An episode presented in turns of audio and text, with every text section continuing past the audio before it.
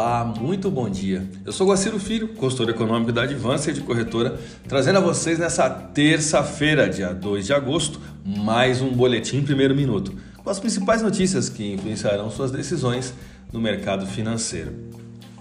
Para explicar todo o contexto que envolve a volatilidade no mercado cambial e acionário, eu vou necessitar demonstrar o fluxo macroeconômico nessa última semana. Vamos lá. O dólar por seis dias se movimentou em forte desvalorização diante de várias moedas emergentes, de forma que, perante o real, essa queda representou 6% dentro desse período. Os fundamentos macroeconômicos que alimentaram essa condição passaram pela imagem de um Fed acenando para uma taxa de juros menos agressiva e uma China com incentivo do governo para fomentar sua economia local.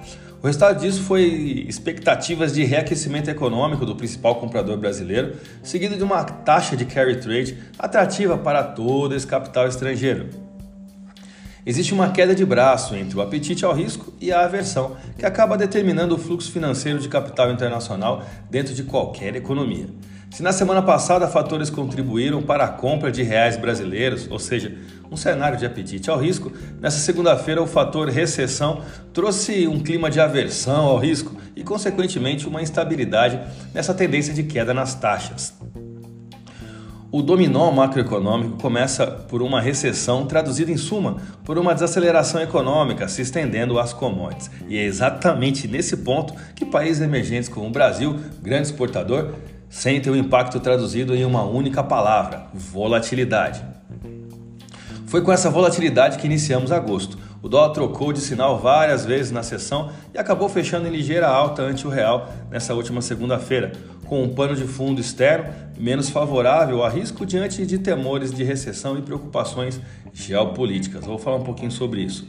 A demanda por ativos de segurança, é, movimento que costuma elevar a taxa anti-moedas como o real, se deu ainda em meio a tensões acerca de uma viagem programada da presidente da Câmara dos Deputados dos Estados Unidos, Nancy Pelosi, a Taiwan. A China alertou que seus militares nunca ficariam de braços cruzados se ela visitasse a ilha, autogovernada e reivindicada por Pequim. No campo doméstico, o mercado começa agosto com as intenções voltadas para o Banco Central, que na quarta-feira deverá anunciar aumento nos juros em meio ponto percentual, ou seja, uma Selic ali em 13,75% ao ano. Há avaliações de que o Banco Central pode reforçar sinais de que o ciclo de aperto monetário está próximo do fim, embora analistas também lembrem que a piora nas expectativas inflacionárias para 2023 persistem. O Banco Central do Brasil pode se tornar o primeiro grande banco a parar de fornecer impulsos na direção de alta de juros à moeda, disse em nota o banco Goldman Sachs, segundo o qual a alta de juros da próxima quarta-feira será a última desse ciclo. Será, gente? Vamos ver. De qualquer forma, né, no contexto geral, isso deixa os juros locais de curto prazo atraentes em relação à moeda especialmente se as, se as visões cíclicas globais forem novamente pressionadas. O Banco Norte-Americano estima que o dólar ficará em R$ 5,50 dentro de três meses, R$ 5,30. No final de seis meses e em 12 meses a cotação cairia para R$ 5,00.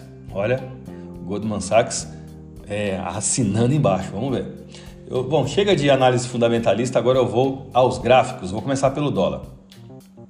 Com uma amplitude de 1,39% entre seus extremos de máxima e mínima do dia, o dólar oscilou 0,075 centavos perante o real nesse último pregão. A paridade apresentou pouca mudança de cenário e ficou ali aprisionada entre o suporte S4 na taxa spot de 5,2141 e o suporte S3 na taxa spot de 5,0348. Notem a distância entre esses dois suportes.